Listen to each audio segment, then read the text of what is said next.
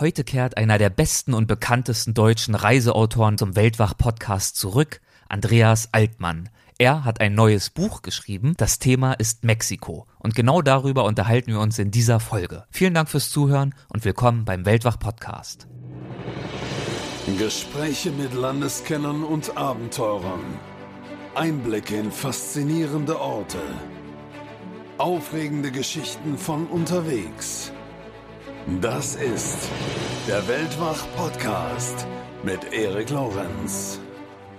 Mexiko hat ja eine gigantische Kulturgeschichte hinter sich, hat ja eine unglaubliche Literatur, ist ein wunderschönes Land, hat zwei Meere, den Pazifik und den Atlantik, ist fünfmal so groß als die Bundesrepublik, hat nur 50 Millionen mehr als wir, also viel dünner besiedelt.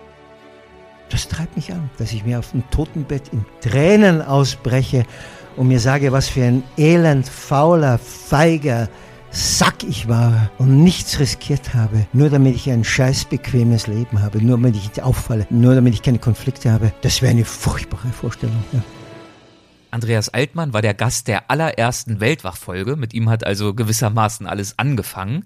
Wir haben uns in dieser ersten Folge über viele Themen unterhalten, über das Leben und Reisen und Schreiben und über einige Highlights aus seinen vielen Trips in über 100 Länder. Ich freue mich sehr, dass er nun zurückkehrt, um über sein neues Buch zu sprechen. Es heißt In Mexiko, Reise durch ein hitziges Land und ist wie immer im Malik Verlag erschienen. Noch zwei kurze Hinweise. Erstens ist das Interview in der ersten Hälfte zum Teil ein bisschen leise und gelegentlich knarzt auch ein Stuhl, aber wir haben beides dann zwischendurch behoben, also bleibt geduldig. Und zweitens gibt's diese Folge auch als YouTube-Video zu finden im Weltwach YouTube-Kanal oder auf weltwach.de unter TV. Viel Spaß, los geht's. Hallo Andreas, willkommen zurück bei Weltwach. Ich freue mich sehr, dass du wieder mit dabei bist. Ich danke dir für die Einladung und dass du mich nochmal einlädst. Wundert mich, aber jetzt sind wir da. Du hast dir vorgenommen, vorsichtiger zu kritisieren, als du es gelegentlich bisher getan hast. Und das betonst du gleich zweimal in deinem neuen Buch. Nicht mehr so ätzend, ja. Warum mhm. Mäßigung? Ja, ich muss erst dazu sagen, es ist wie beim Choleriker, der ja auch sich vornimmt, ich bin jetzt nicht mehr cholerisch und dann dauert es zehn Sekunden und dann wird er wieder voll cholerisch. Also ich weiß nicht, ob ich das durchgehalten habe. Aber um auf deine Frage zu antworten, ich versuche natürlich durch meine Kritik, wenn ich zu böse bin, ja, dann verscheuche ich Leute, die ich vielleicht packen könnte, wenn ich smoother und sachter wäre, ja, dann würden sie das vielleicht das Argument zulassen oder zumindest darüber nachdenken. Es ist eine rein taktische Überlegung, deshalb ein bisschen sanfter. Gemäßigt äußerst du dich aber offensichtlich nicht überall, wenn überhaupt irgendwo, zumindest nicht beim WDR. Mhm. Denn dort hast du unlängst ein Tischgespräch aufgezeichnet. Das ist eine Sendung, die geht eine Stunde, ist ein Gespräch, mhm. wird dann irgendwann ausgestrahlt und man hat dich dann äh, nach der Aufzeichnung informiert, dass deine Sendung nun leider doch nicht ausgestrahlt wird, weil du eventuell die Zuschauer verstören könntest. Was ja. hast du denn so verstörendes gesagt? Das weiß ich nicht. Ich glaube, ähm, es gibt ja immer bei Radioanstalten wie bei Zeitungen Leute, die einen mögen und Leute, die einen nicht mögen. Ja? Ich war mal bei jemanden, ich sage den Sender nicht, das war ein Live-Interview und ich habe gemerkt, dass er kocht, ja, aber er konnte ja schlecht abbrechen, ja. Deswegen, vielleicht ist das Gespräch von einem gehört worden, der mich nicht mag, der grundsätzlich das ablehnt, was ich sage. Dann hat es ein bisschen Macht ausgespielt ich könnte es nicht sagen, ich rufe nicht zum Völkermord auf, auch nicht zum Missbrauch von Frauen und Kindern, sondern ich versuche Dinge klarzustellen. Außerdem wissen wir beide, dass wir im Zeitalter des politisch korrekten Leben, das heißt im Zeitalter der ununterbrochenen Lüge, also nicht das sagen, was man wirklich empfindet und fühlt, sondern das sagen, wo alle dann nicken, wie schön, wie gut, bravo. So, also um sozial anerkannt zu sein, um von den anderen auch noch gemocht zu werden. Es gibt tausend Gründe aus Feigheit, aus Schierer, dass man nicht das sagt, was man fühlt. Und deswegen kann das sein, dass es so war, die Entscheidung. Ich weiß keinen Grund. Ich habe mich relativ zivilisiert benommen. Die Dame, die mich interviewt hat, hat auch, soweit ich mich erinnere, anständige Fragen gestellt so. Aber es war's und die Welt dreht sich weiter und Deutschland kann darauf verzichten. Sei es drum, ich meine, wenn man dich einlädt, weiß man ja, dass man für gewöhnlich keine lauwarme Brühe serviert bekommt. Ich möchte nur sagen, bei mir darfst du alles sagen. Da musst du dir keine Sorgen machen. Ja, Mexiko also. Alles darf ich sagen, wenn es intelligent ist. Natürlich, ja, das, das äh, setze ich bei dir ein Stück Ja, ja, weit voraus. ja. Okay, cool. Mexiko also, das ist das Thema deines neuen Buches. Es wirkt auf den ersten Blick nicht wie der letzte weiße Fleck auf der Landkarte oder ein Ort, um den riesige Wissenslücken klaffen. Es ist ein Ort, der einigermaßen bekannt ist, auch vielfach beschrieben wurde, auch von Reisenden. Trotzdem das Buch. Warum? Ja, ich habe das gleich im Vorwort angesprochen.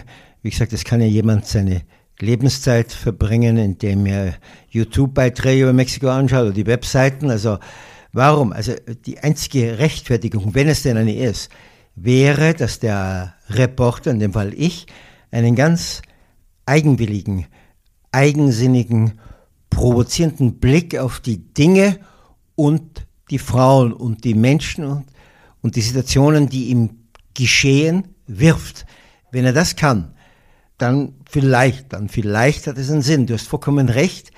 Wenn wir beide, was weiß ich, auf den Mars fliegen, dann hätten wir was Neues zu berichten. Es gibt fast nichts Neues. Es gibt nur einen neueren Blick oder dass du die Dinge neu zusammensetzt, dass du sie neu interpretierst, dass du Zusammenhänge anders siehst. Ich weiß nicht, ob ich das letzte Mal erzählt habe, aber du kannst es ja dann rausstellen, wenn es so ist. Ähm, ich nehme das wunderbare Beispiel von äh, Cartier, diesen Wunderfotografen, diesen Wunderknaben, der jetzt im jungen Alter vor ein paar Jahren mit 96 gestorben ist, der die Agentur mitbegründet hat, Magnum. Und da gibt es dieses Bild ähm, Wall Street, ja. Und wenn wir den normalen Belichtungsbeamten losschicken, um Wall Street, dann was sehen wir? Den Broker mit fünf Telefonen, rotfleckig im Gesicht und so. Okay, wir gähnen und fallen hinten runter, weil wir das schon eine Million Mal gesehen haben. Was macht Cartier? Das Genie, er zeigt uns die Vorderansicht von Stock Market in, in New York, also diese, ich glaube, dorische Säulen sind es. Und dann sieht man oben links diese typischen amerikanischen Straßenzeichen, diese grünen, gell, da sieht man also Wall Street, ja. Und dann an der Seite, also dem linken Ende äh, von der Wall Street, sieht so eine Gasse und da am Ende der Gasse sitzt ein Bettler. Und das ist der neue Zusammenhang. Der Bettler hat was zu tun mit der Wall Street, weil die Gier dafür sorgt, dass viele Leute arm sind und so. Und das ist neu. Die Wall Street kennen wir, Bettler kennen wir. Das Haus ist auch unendlich bekannt, die Fassade. Und trotzdem ist der Zusammenhang neu. Und das wäre natürlich toll, wenn das ein Autor auch könnte. Und warum ist dir Mexiko, als du jetzt nach deinem nächsten Thema gesucht hast, überhaupt in den Sinn gerückt? Was hat dein Interesse jetzt in dieser Zeit an Mexiko geweckt?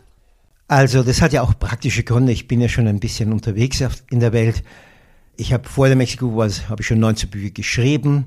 Ich hatte manche Flächen auf der Welt schon abgedeckt. Gewisse Flächen kann ich leider nicht machen, wie Russland, weil ich nicht Russisch spreche. Ich würde wahnsinnig gern über Russisch oder also das geht nicht. Dann habe ich mir gedacht, okay, da ich vor 30 Jahren schon mal in Mexiko war, um eine Zeit lang dort gelebt, um Spanisch zu lernen, sagen wir bescheidener, versuchen Spanisch zu lernen und habe dann nachher für deutsche Magazine, da habe ich noch für Magazine gearbeitet, sonst für Geo, dort immer wieder bin ich hingeflogen, um Themen aus Mexiko zu bearbeiten, zu reportieren. Und jetzt habe ich mir gedacht, vor zwei Jahren, wie das dann mit dem Verlag besprochen wurde, da ich ja auch als Mensch, wenn ich in Paris bin, äh, ich verfolge ja, ich lese immer die internationalen Zeit, äh, Seiten in den Zeitungen, was passiert. Also ich bin ja ein bisschen immer auf dem Laufenden von den Ländern, wo ich schon war und anderen auch. Dachte ich mir, wenn ich jetzt nochmal eine große Reise mache, dann traue ich mir ein Buch zu. Und außerdem, ich will ja das Spanisch ist ja eine Fremdspeise wie wie, wie ein Körper. Sie muss ernährt werden, sie muss sie sprechen, du musst sie hören, du musst sie lesen. Also es gab, ich war noch nicht, ich habe noch nicht über das Land geschrieben, ich spreche die Sprache und ich dachte, jetzt packe ich es. Mexiko ist vor allem aufgrund äh, der Gewalt und der hohen Kriminalität in den Schlagzeilen leider Gottes. Und wenige Wochen nach deinem Aufenthalt stand in den Zeitungen, die vergangenen 30 Tage seien die gewalttätigsten bisher überhaupt gewesen. Wie bist du emotional vor deiner Reise mit diesem Fakt, mit dieser Gewalttätigkeit im Land umgegangen? Hat dich das nur abgeschreckt oder auch ein Stück weit angezogen und fasziniert, die Herausforderung darüber zu schreiben zum Beispiel? Naja, man muss natürlich äh, vorsichtig sein mit dem Ausdruck, ich bin fasziniert von Gewalt, aber ich weiß, was du, ich, ich glaube zu wissen, was du meinst. Also, Das mit der Gewalt, das ist natürlich ein Riesenthema, aber das kommt falsch an hier. Diese Gewalt, ich habe ja auch eine Zeit lang, was weiß ich, in äh, Südafrika, in Johannesburg gelebt, das ist eine ganz andere Gewalt. Das ist eine richtige Street-Kriminalität. Das heißt, da kommt jemand her mit der Magnum an der Kreuzung und du sitzt in einem Auto und er zerrt dich raus, wenn du Glück hast, überlebst du und dann fährt er mit deinem Auto davon und so. Das passiert nicht in Mexiko. Diese Gewalt ist fast ausschließlich unter den Drogenkartellen, von denen es Hunderte gibt und einige weltberühmt wurden wegen ihrer Grausamkeit, die kämpfen untereinander, die köpfen sich, zersägen sich gegenseitig, nachdem sie einen schier zu Tode gefoltert haben, um Turffight, um Reviere kämpfen, weil sie dort Drogen verkaufen wollen. Entweder oder beides war.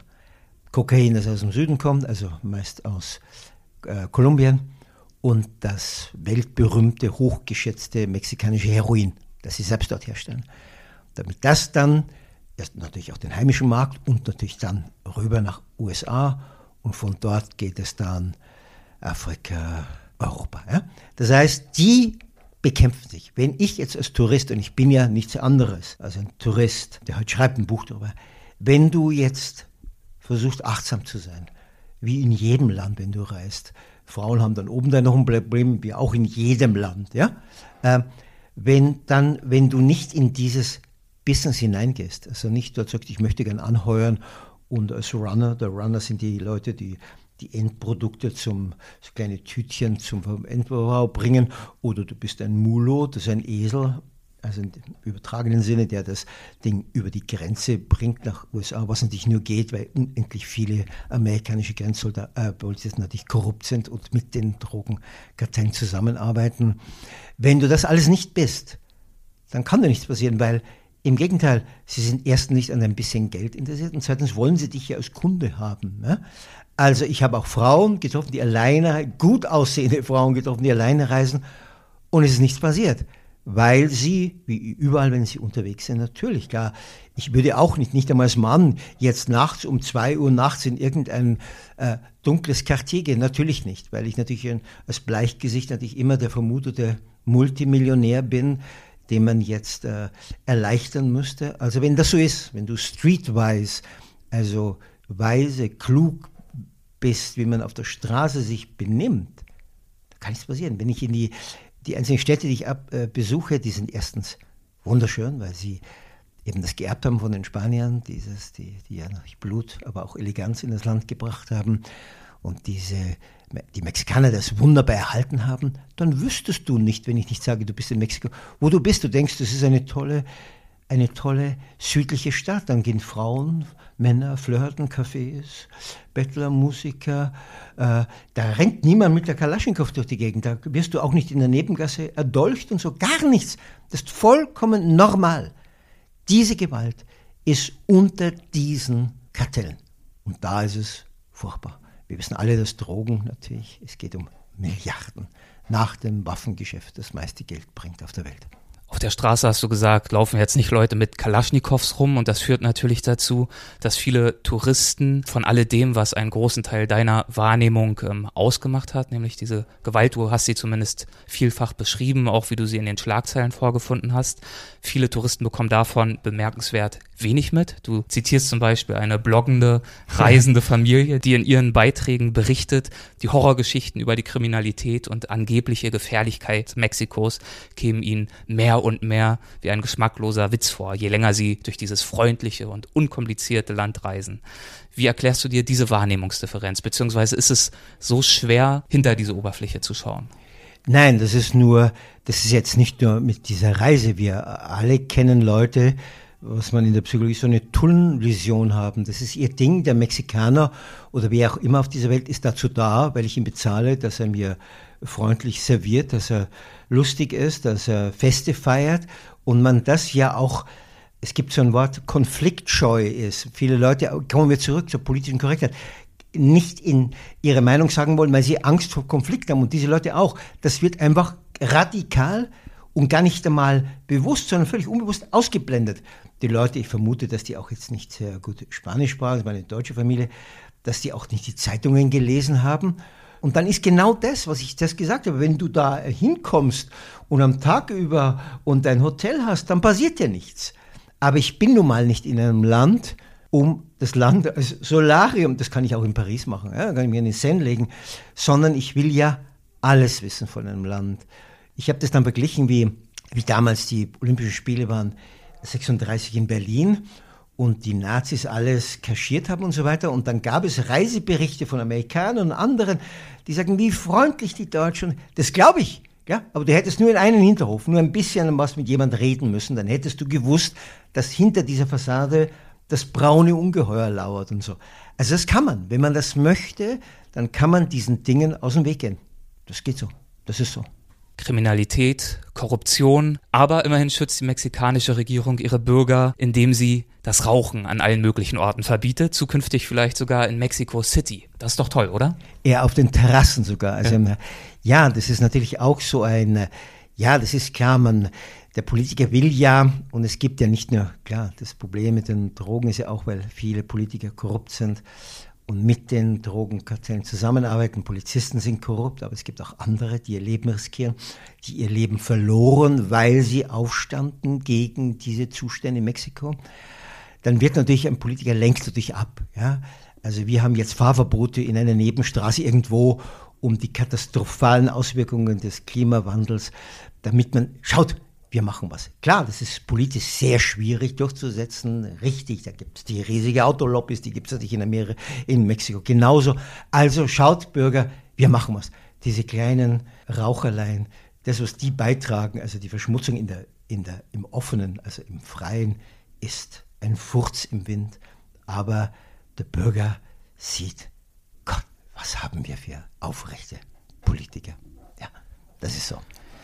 Mexiko hat dem Reisenden natürlich viel mehr zu bieten als die Angst vor Untaten, das hast du schon gesagt. Zum Beispiel viele spannende Begegnungen und dafür bist du ja auch bekannt, dass du die sehr schön beschreibst. Zum Beispiel mit Juan. Wer war bzw. ist das? Also ich schreibe, ich versuche, du hast es erwähnt, ich schreibe, versuche immer Leute zu treffen, die noch nicht im Netz stehen. Ja, das heißt, alles das, die Wirtschaftslage, die politische, die Aufteilung des Parlaments, wie das funktioniert, das ist ja alles längst im Netz drin.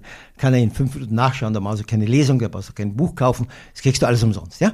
Also will ich Leute, die ich gefunden habe oder die mir begegnet sind, dass ich das Glück hatte. Ja?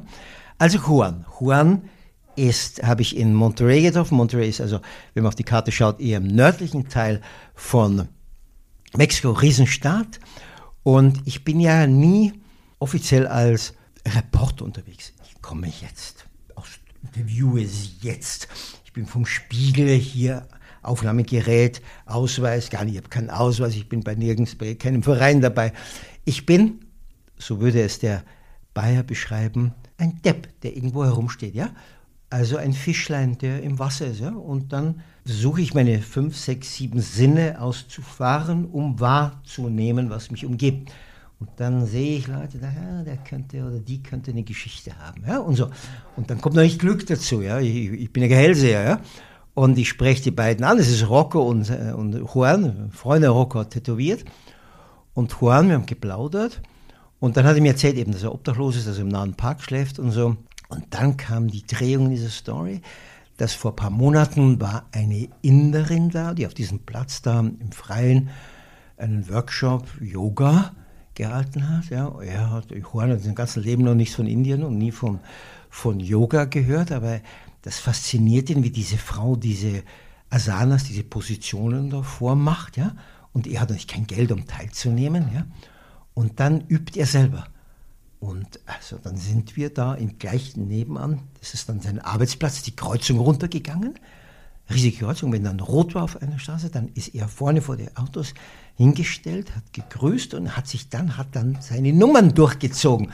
Zum Beispiel äh, Bein hinter den, äh, hinterm Nacken. Das sollen mal alle, die jetzt zuhören, versuchen, gell? Dann kommen sie vielleicht einen halben Meter nahe zu ihrem Nacken. Mehr geht nicht. Das hat er alles ohne Übung, ohne Anleitung, ohne Meister, ohne Meisterin gemacht und zieht das durch. So ein paar, glaube ich, neun, zehn Asanas und dann grüßt er nochmal und dann läuft er entlang der Autofenster, um ein bisschen Pesos zu kassieren. Das ist sein Verdienst. Ja, und ich mag, wenn Leute so, die nicht, die nicht jammerlich sind, kenne ich so eine ja, so ambulante Tränensäcke, ja, die dir die zwei Kofferprobleme hinstellen, sondern der sagt, okay, er war früher Schlosser, er hat bei Pemex gearbeitet, dem Ölgiganten in Mexiko und dann rausgeflogen, Rationalisierung.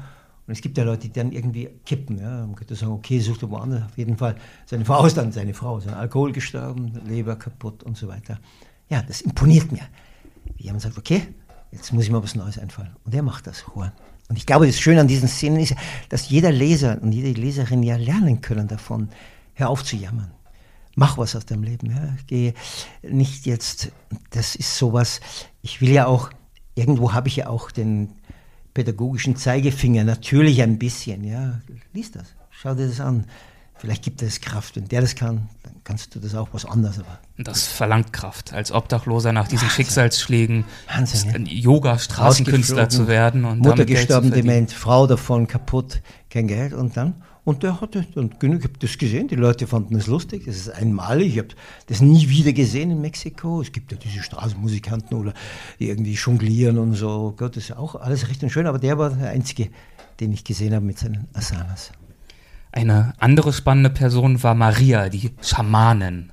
Und sie hat mit dir ein Ritual. Marion. Marion. Marion? Ja, Marion. Ah, dann habe ich das falsch Okay, macht nichts. Okay. Marion. Ja, okay. Eine Schamanin und die hat mit dir ein Ritual durchgeführt. Worum ging es denn dabei? Ja, also Marion ist eine Französin und die Beziehung zu, also diese, das Treffen hat eine Leserin von mir hergestellt. Die hat mich, hat mich geschrieben, sagte, ah, ich habe gelesen, dass Sie ein Buch machen wollen über Mexiko.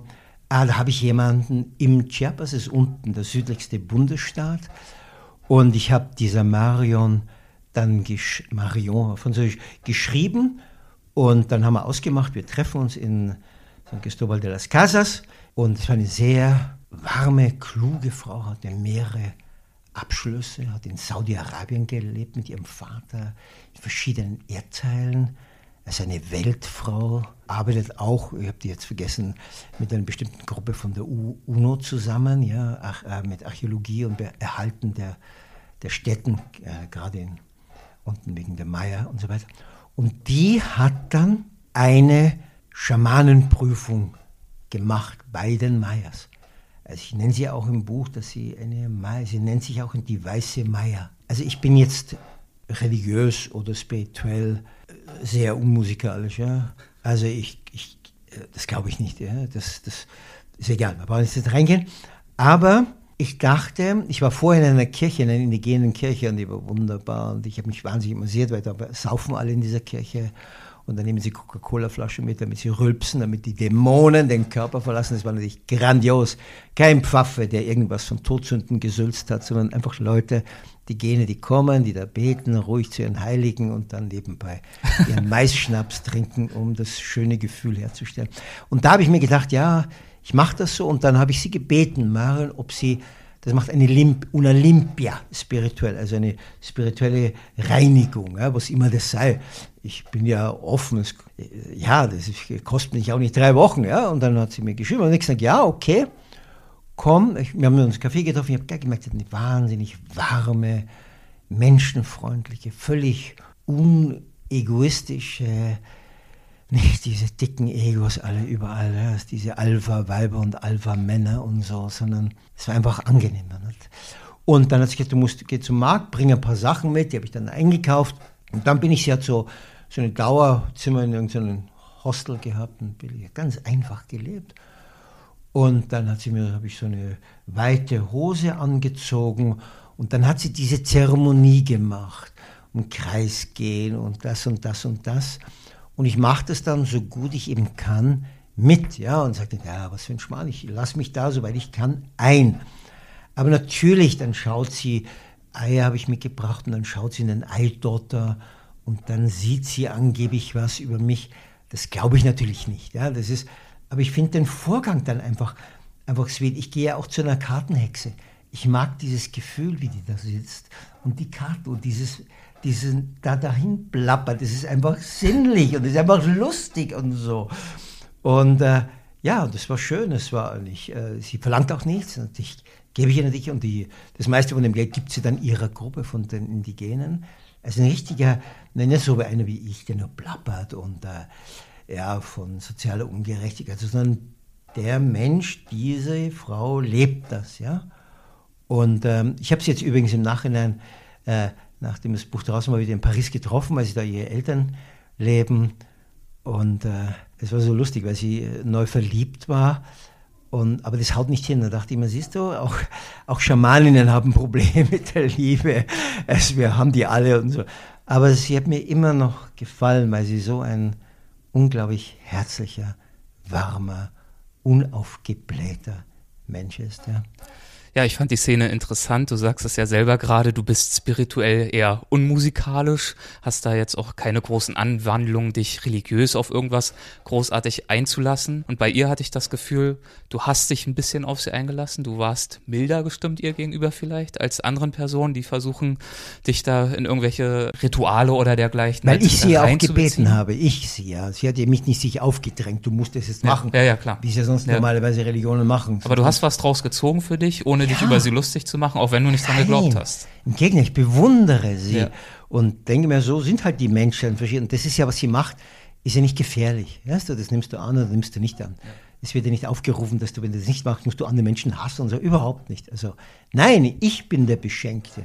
Sie hat dich also in gewisser Weise beeindruckt. Was an Mexiko oder an den Mexikanern hat dich denn ansonsten beeindruckt in diesen zwei Monaten, die du dort warst? Ja, das kommt mir so vor. Also, das ist natürlich klar. Ich habe das Buch hat fast 300 Seiten. Ja, also vieles. Also gerade, weil wir von der Gewalt sprachen.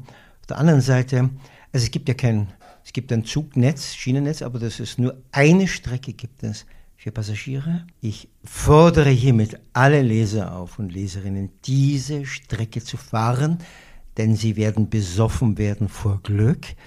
Es geht durch eine Gegend, die viermal größer ist, gegen den Anführungszeichen, als der Grand Canyon. Es ist grandios. Ich bin gleich nach vor in den Speisewagen, um Tequilas zu bestellen, weil man fährt dann über viele, 100 Jahre hat es gedauert, bis das fertig war, die Strecke, die nicht umfahren, kompliziert an Felsen entlang, über unendlich viele Brücken. Und bei manchen Brücken kann man dann runterschauen und unten liegen die zerschellten Waggons. Also immer wieder ein Glücksgefühl, wenn man am anderen Ende der Brücke ankommt. Der TÜV ist vielleicht in Mexiko nicht ganz so zuverlässig wie bei uns. Also das, deshalb bin ich eben immer mit dem Bus gefahren. Das Busnetz ist grandios ausgebaut.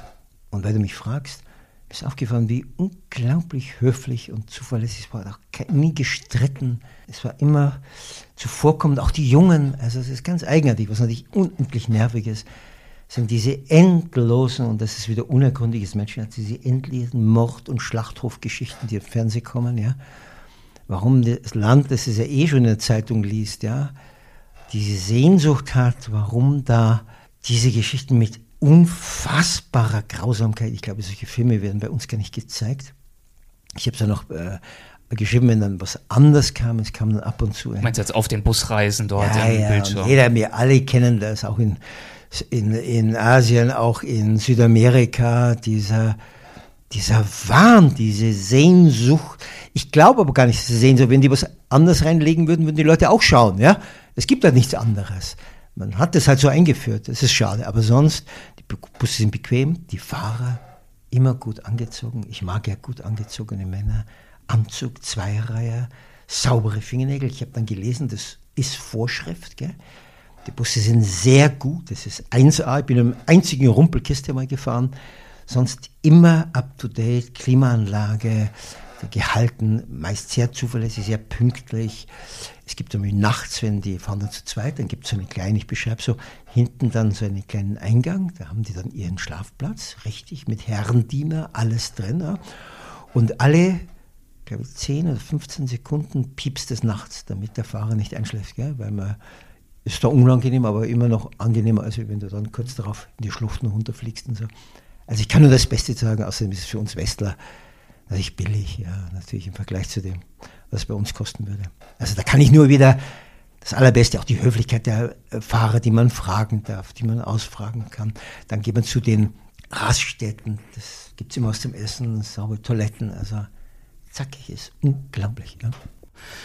Am Ende deiner Reise, da hat es dich nach Acapulco verschlagen. Das ist eine Stadt in einer Gegend, die das amerikanische Außenministerium als Kriegszone deklariert hat. Du hast den Ort schon 30 Jahre vorher besucht für eine Sternreportage. Inwiefern hat er sich eine Playboy. seither Reportage. verändert? Äh, ja. Du behauptest du Stern, Ja, ja. wer weiß, was es wirklich ja. war. Also Acapulco ist ja, kennen auch Leute, die jetzt nicht dort waren. Acapulco ist eine wunderschöne, war eine wunderschöne Bucht gelegen und mitverantwortlich für den Hype, der dann in den 50er Jahren losging, war Errol Flynn, der berühmte Hollywood-Schauspieler, der dort hinkam mit seiner Yacht. Und dann wurde sein Treff in den 60er, 70er, 80er Jahren von allen Gringos, sogar Schwarzenegger war da, Jane Mansfield, Marilyn Monroe, Cary Grant, Orson Welles, Rita Hayworth, also alle Namen kamen dorthin. Und dann kamen unser eins auch, die Normalos kamen hin. Und dann war so viele, eben dann halt später kam Cancun dazu, weil zu viele kamen und die Mexikaner überlegt haben, wo wir die Gringos hinlocken, damit sie weiterhin die Dollars da lassen.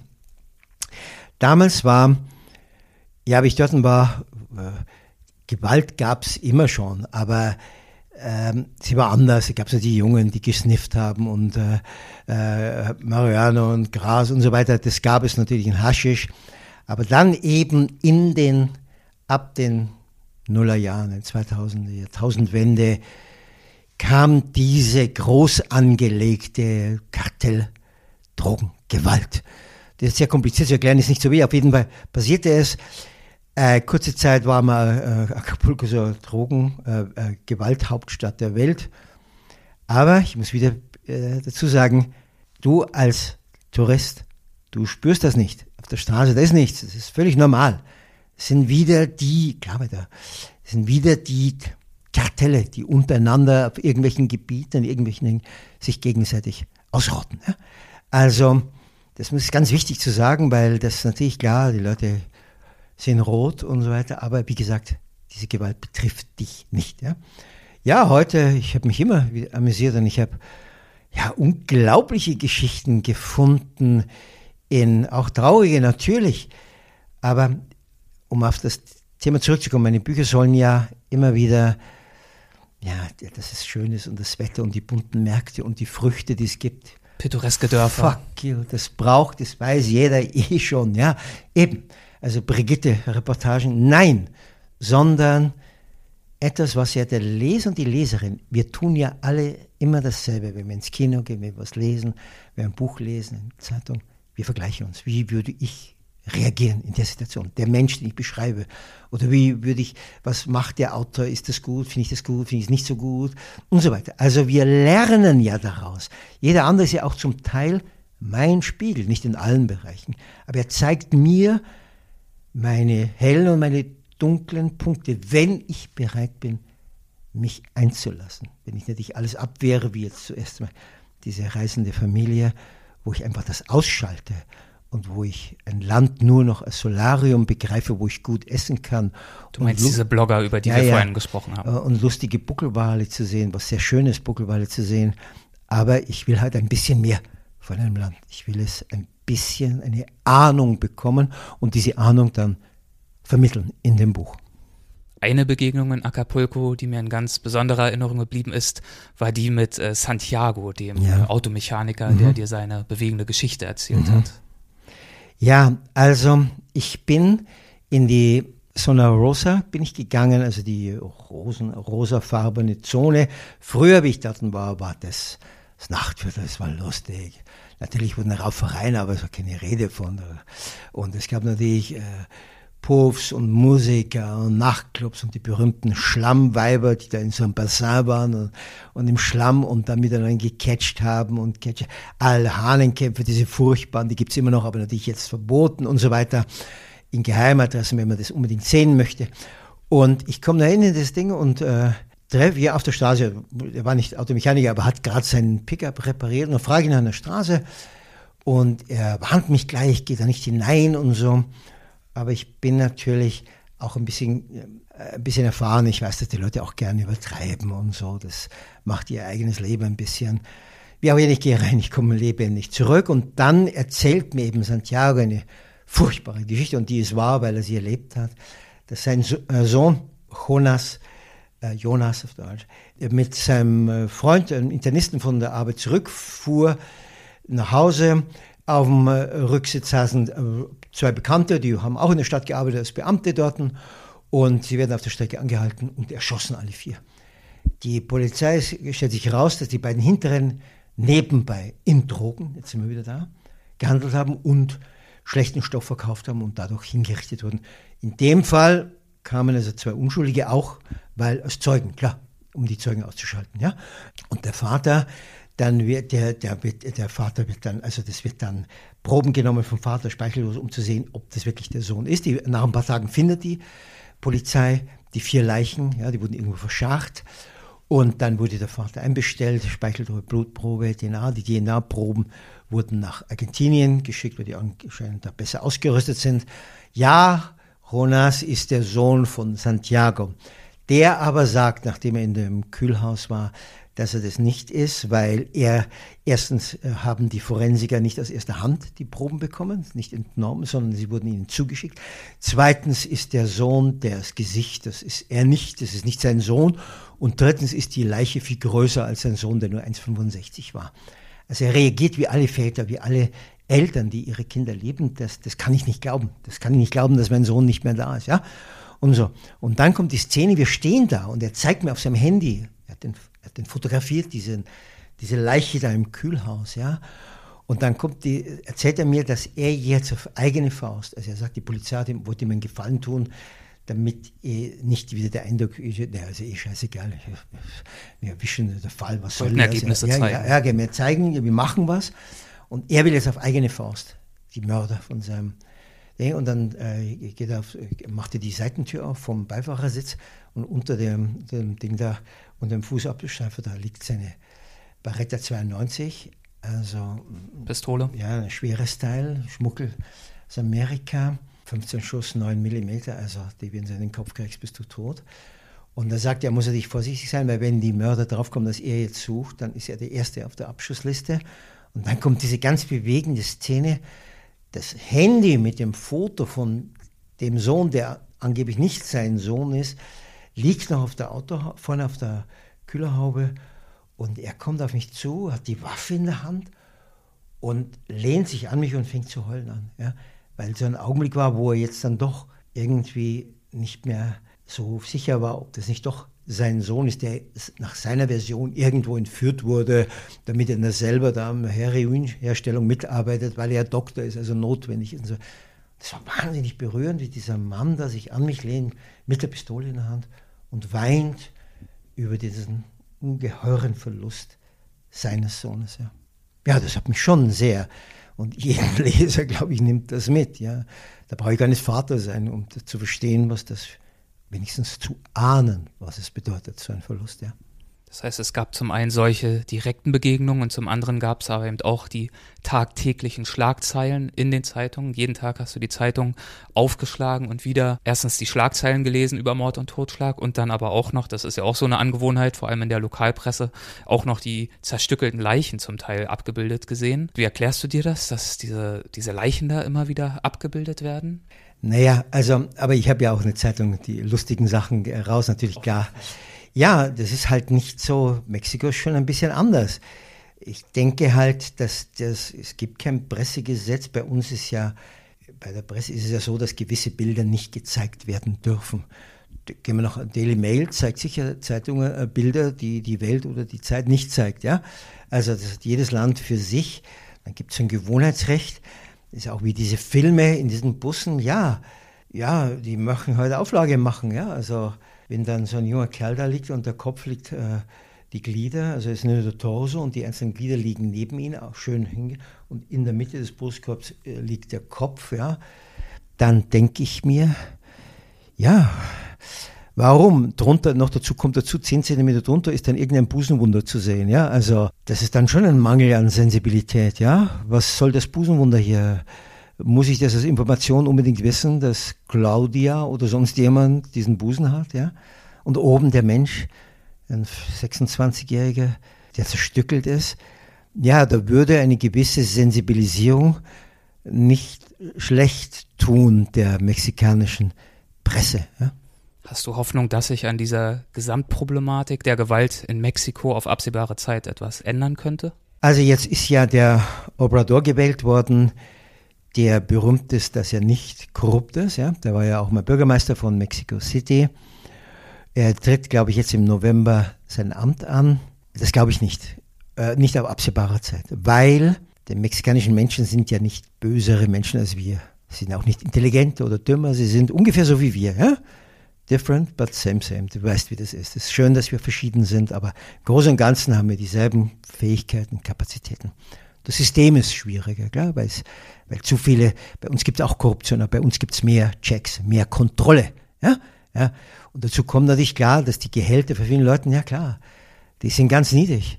Und ich wäre wahrscheinlich auch korrupt, wenn ich mit, was weiß ich, ich habe fünf Kinder und muss mit 500 Euro umgerechnet leben. Ist ja klar.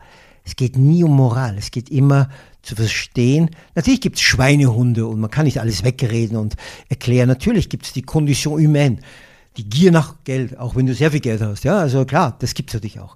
Und die Drogenkartelle haben längst genug, genauso wie die Haie an der Wall Street, die haben längst genug, aber es ist dann ein Spiel. Ich will noch mehr, ich will noch mehr Macht haben, ich will mich einfach aufgeilen an dem, was ich habe und so. Wenn du nicht tiefe strukturelle Reformen einführst in dieses Land und durchsetzen kannst politisch, also solange diese Armut, fast die Hälfte der Mexikaner ist ja arm, ja, und ein Drittel davon ist extrem arm. Und auf der anderen Seite die ganz dünne Schicht, die wahnsinnig reich ist. Und man kann vermuten, dass der Reichtum mit der Armut zu tun hat, ja. Wenn das so bleibt, wird es nie gehen weil die Leute sich dagegen wehren, ja, und sagen, ich baue, ich bin doch nicht blöd, ich mache meine blöden Reis äh, oder meine Maiskorben, da verdiene ich ja nichts. Also ich arbeite mit den Dings, äh, mit den Kartellen, ich gebe mein Feld her, äh, kassiere ich ordentlich und so.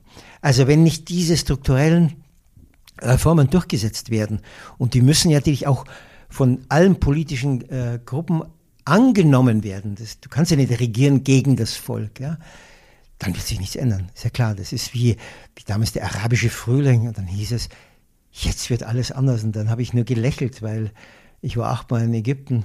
Wie wirst du von heute auf morgen die Korruption, die unglaubliche Ausbeutung, die Polizeigewalt ändern? Das muss sich über Jahre, Jahrzehnte muss, muss das ein Volk lernen, dass man sich, dass man nicht mit gegenseitig Stammesdenken hat, sondern dass man als Volk begreift, als Ägypter, als Land gemeinsam. Und genauso dort. Es gibt diese Szenen, die beschreibe, im Fernsehen gab es dann so eine, vom Innenminister gezahlt, so Werbespots, wo man dann verschiedensten Gruppen Menschen äh, sah aus verschiedensten Gruppen, Indigene, alte, junge, hübsche, schöne Frauen, wie auch immer, Kinder. Und die haben dann diesen weiten Blick in die Kamera und die Rechte auf das Herz gelegt.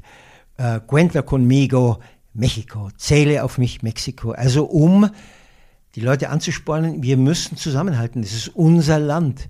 Wir können nicht gegenseitig kämpfen und so weiter. Und das ist natürlich okay, das wird sicher Leute beeinflussen. Und ich habe ja viele Mexikaner getroffen, die ihr Land, was ja vollkommen richtig ist, lieben.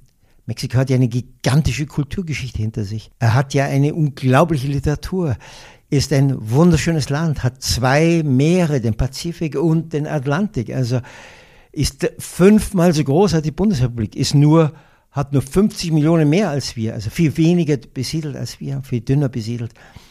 Aber das zu schaffen, ginge, wenn die Politiker, wenn es gibt in der amerikanischen Verfassung diesen Ausdruck Checks and Balances, ja. Du musst, die Opposition muss ungefähr fast so stark sein wie die Regierung, um kontrollieren zu können, ja um, die, um Macht zu haben. Weil wenn die zu klein ist, dann macht die Regierung, was sie will.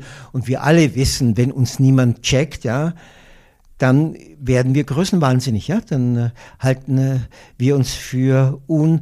Nehmen wir das Beispiel Gutenberg. Wenn jemand glaubt, er ist nicht mehr erst über dem Gesetz, ja, dann kann er sich erlauben, so dumm zu sein, dass er die erste Seite schon abgeschrieben hat, ja. Also es ist eigentlich für den, er ist ja intelligent, der Mann, ja. Aber dann kommt dieser Größenwahn. Und deshalb muss kontrolliert werden. Und solange das die, die Opposition, die ja in diesen Ländern ja nur darauf wartet, an die Macht zu kommen, um genauso korrupt zu sein, solange das nicht hinhaut, werden keine signifikativen Änderungen in diesem Land stattfinden. Gehen wir noch auf ein paar andere Themen ein, die du im Buch streifst. Zum Beispiel wäre da das Thema Religion. Das ist ein Thema, das in fast allen deiner Bücher vorkommt. Und warum das so ist, das ähm, erläuterst du im Buch selbst in einem sehr schönen Absatz. Und da würde ich dich bitten, dass du den einfach einmal vorliest, wenn okay. du damit einverstanden bist. Erfreute wie genervte Leser fragen mich bisweilen, wieso ich in meinen Texten regelmäßig auf das Thema Religion zurückkomme. Die Antwort ist denkbar einfach weil der Hokuspokus verkündet von der Kanzel oder von wo auch immer nicht aufhört. Weil einer meiner Themen der Widerstand gegen Infantilisierung und Verdummung ist. Und weil ich denke, dass der Mensch aufhören sollte, sich von einer monströsen Angstmaschine, du sollst keine fremden Götter neben mir haben, terrorisieren zu lassen, sich weigern sollte, sich von den seltsamen Figuren, die man uns in den letzten sechs Millionen als Gott zumutete, drangsalieren zu lassen. Frei soll der Mensch sein und selbstverantwortlich. Soll den von Menschenhand fantasierten Kokolores auslachen und nicht an Jungfrauen Niederkünfte aller Heiligen Geist glauben, auch nicht an Propheten, denen Herr Erzengel Gabriel Nachrichten von hoch droben einflüsterte, auch nicht an einen Himmelsfürsten, der an Auserwählte ein Holy Land verschenkte. Er soll sein Hirn in Betrieb nehmen, den Verstand. Er soll aufwachen und nimmer den uralten Stuss nachleiern, er soll Würde zeigen und Courage. Er soll sich seinen Mitmenschen zuwenden und nicht auf Knien in den leeren Himmel winseln.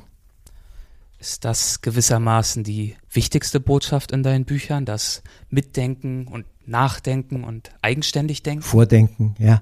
Äh, ja, weiß ich nicht, das muss natürlich jeder, du weißt nie als Autor, jeder Mensch, der das Buch liest, kommt ja mit seinem inneren Buch. Diesen schönen Ausdruck habe ich von einem französischen Autor geschrieben, Le Livre Intérieur.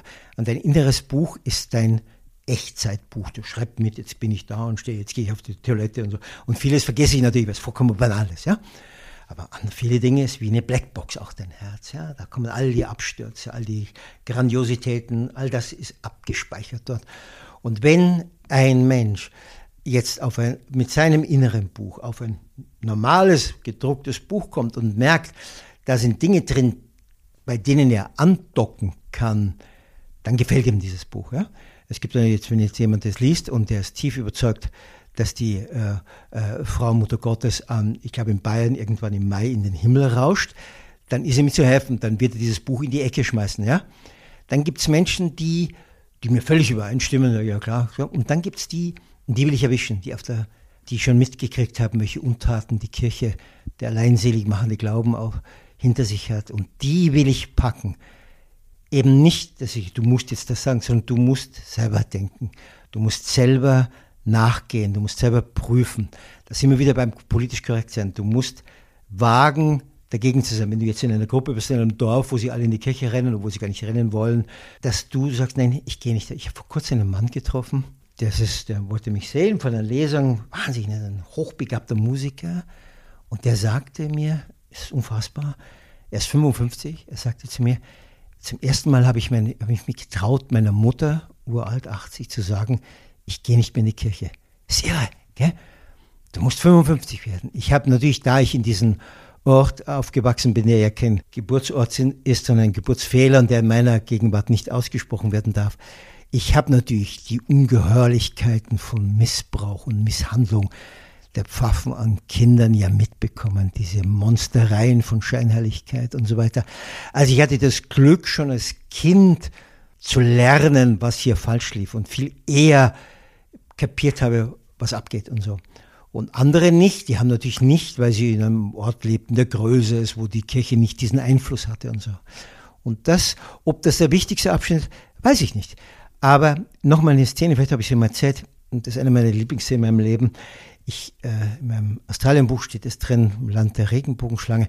Ich höre im Radio ein Interview mit einem jüdischen, ich muss das in dem Fall betonen, jüdischen Schriftsteller, der die feinsten KZ-Adressen hinter sich hat, überlebt hat und dann nach Australien auswanderte.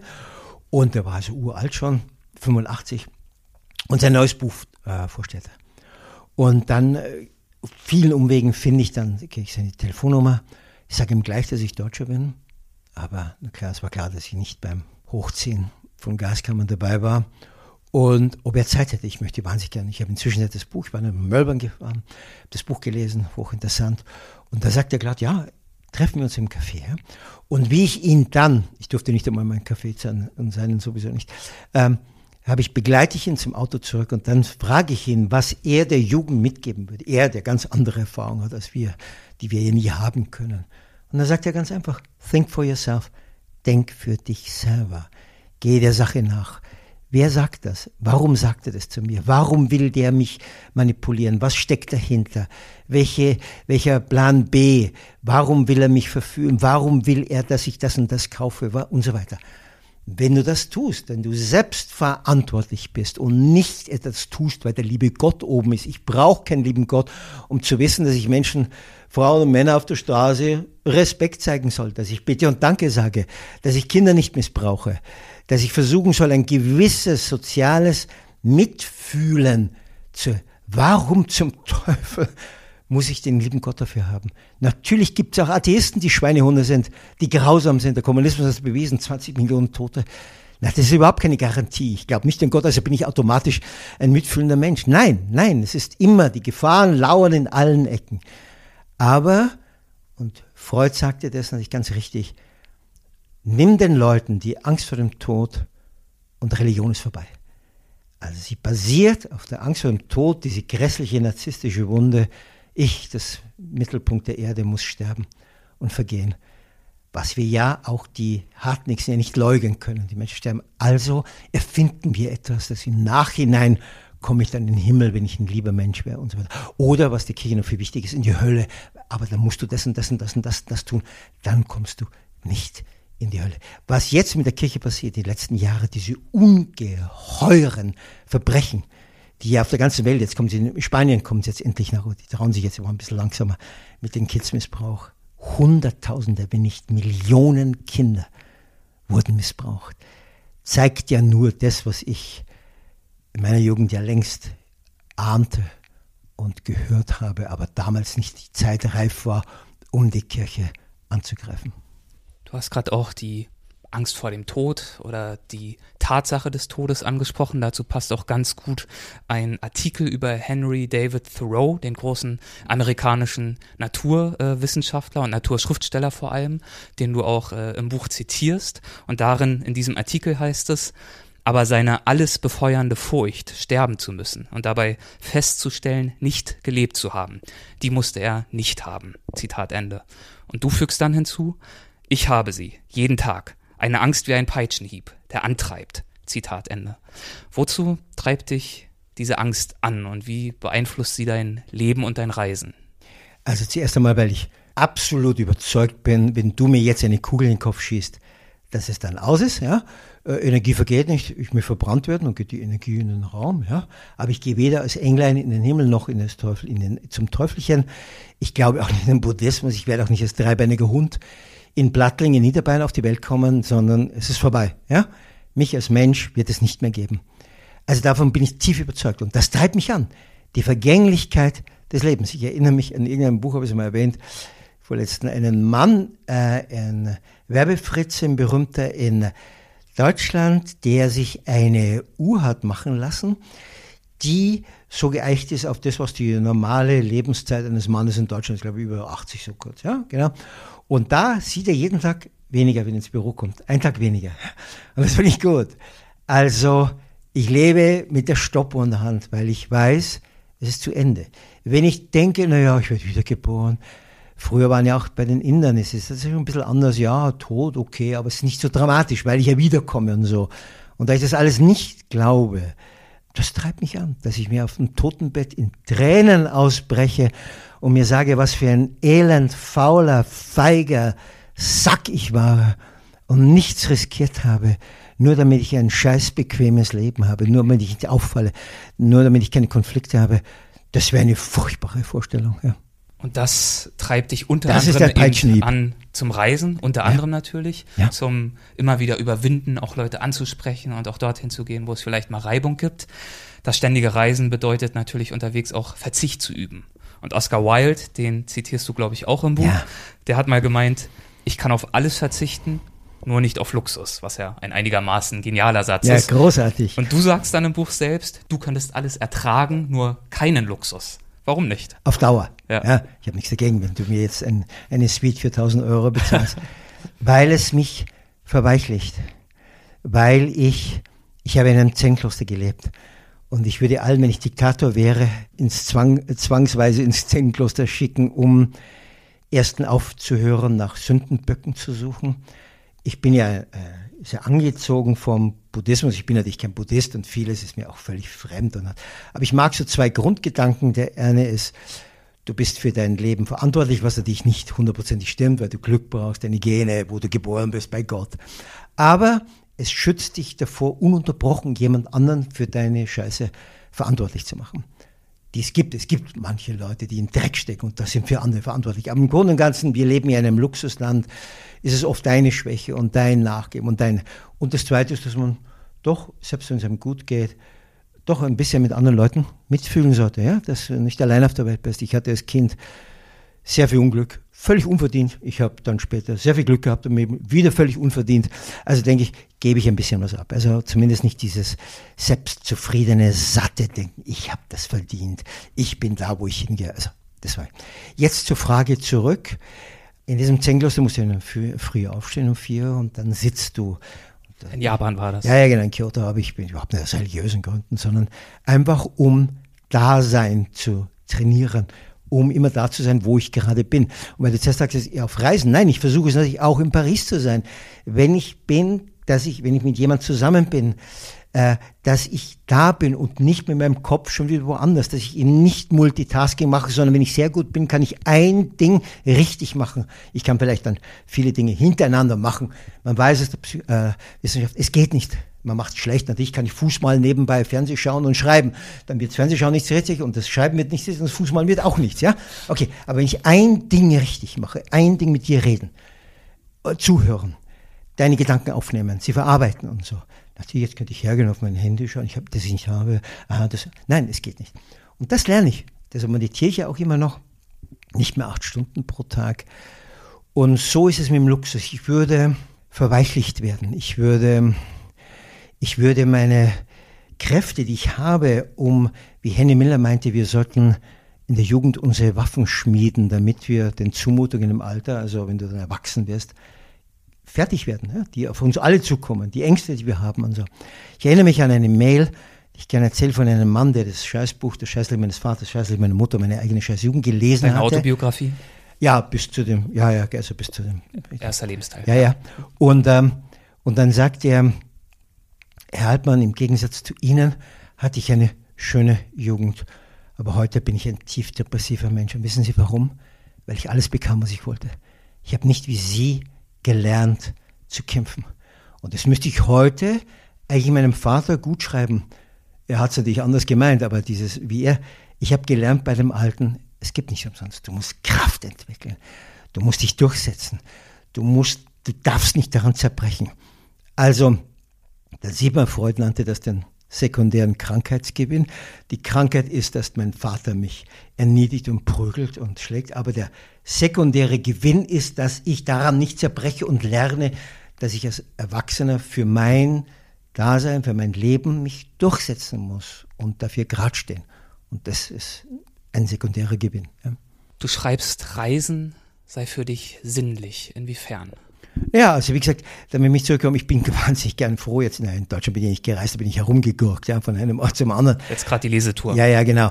Nein, ich kann auch mal, ich bin ganz froh, wenn ich in meiner Wohnung bin und nicht hinter einem Bus herrennen muss und kein Ding, sondern der einzige Gang von meinem Foto bis zum Schreibtisch ist und so. Also in meinem Café sitzen, ins Kino gehen. Also ich bin nicht jemand, der sofort. Äh, warum es sinnlich ist? Sinnlich ist ja, versteht ihr bei uns eher erotisch gemeint, überhaupt nicht. Es ist, weil es meine fünf, sechs, sieben Sinne anspricht, weil ich mich am Leben fühle. Wir alle wissen und jeder hat, wenn er es erlebt hat, was wir suchen, sind vehemente, tiefe Gefühle. Und davon erzählen die Leute dann ein Leben lang. Haben sie mal ein Abenteuer gehabt, haben sie wirklich Angst gehabt und haben diese Angst überstanden und es war toll und ein Gemeinschaftsgefühl und so weiter. Ja, weil das Auch das wissen wir. Ich habe überhaupt nichts gegen Geld und ich verdiene gut mein Leben. Ich bin sehr zufrieden damit. Geld macht bei klugen Menschen das Leben leichter. Wir wissen es alle, ja. Aber Erlebnisse und Erfahrungen und Begegnungen machen das Leben reich. Ja, Geld haben ist schön, aber das ist ja nicht, das macht ja mein Leben nicht tief und nicht sinnlich und nicht sinnvoll, sondern weil ich viele Frauen und Männer getroffen habe, von denen ich manchmal auf brutale Weise etwas gelernt habe. Und das ist mein, meine kleine Schatztruhe. Ja. Das Sinnliche des Reisens, das produziert natürlich nicht nur schöne Gefühle, sondern es verstärkt die gesamte Bandbreite der Emotionen. Und es gibt einen Absatz, in dem hast du das sehr schön beschrieben, wie ich finde. Und ich würde mich freuen, wenn du ihn jetzt fast zum Abschluss äh, vorlesen würdest. Okay. Ich sagte zuvor, ich bin in Mexico City noch, ja, die Szene spielt in Mexico City. Ich finde die Buchhandlung El Pendulo, also das Pendel, ja.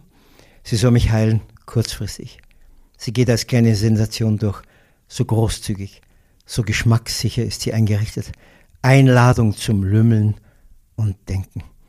Gedanken aus der hintersten Ecke der Welt kann man hier lesen. Fast die gesamte deutschsprachige Geisteselite steht in den Regalen. Neben allen anderen Eliten. Einfache Kost gibt es auch. Ich sehe einen Mann, der sich in einem der Sessel bequem gemacht und seine Füße plus Straßenschuhe auf dem Tischchen vor ihm ausgestreckt hat. Er liest gerade Superation Personal, frei übersetzt persönliches Fortkommen. Er scheint sich seit kurzem erst mit dem Thema auseinanderzusetzen, denn bei der Erkenntnis, dass um seine dreckigen Boots nicht auf fremde Tische hieft, ist er noch nicht angekommen. Plötzlich wie seltsam, wie widersprüchlich zum hellblauen Ambiente, packt mich die Melancholie. Jeder kennt das, dass unerklärlich eine Stimmung auftaucht, die mit dem Aktuellen jetzt nichts zu tun hat. Irgendeine Synapse platzt und man fällt in ein Loch, tief und düster. Nein, ich will nicht aufhören zu atmen, will nicht zu saufen anfangen, will nicht mich betäuben, will alle Tage teilhaben. Aber die Stunden kommen, wie an diesem Dienstagnachmittag. Da entgleist mir die Gegenwart und ich halte sie nicht mehr aus. Nicht die Verrohung, nicht den Verlust an Eleganz, nicht die Gewalt, nicht die Infantilisierung, nicht das Gebrüll nach Wachstum, nicht nur konsequent das Totschlagen der Natur. Dann bin ich jämmerlich, dann bin ich K.O. Bis der Moment kommt, in dem ich wieder unbelehrbar verliebt bin ins Leben und losrenne in die Welt. Andreas, vielen Dank. Ich finde das ein wundervoller Abschluss für dieses Gespräch. Ich danke dir, dass du nochmal dabei warst. Ich danke der Jugend für ihre Geduld. Danke vielmals.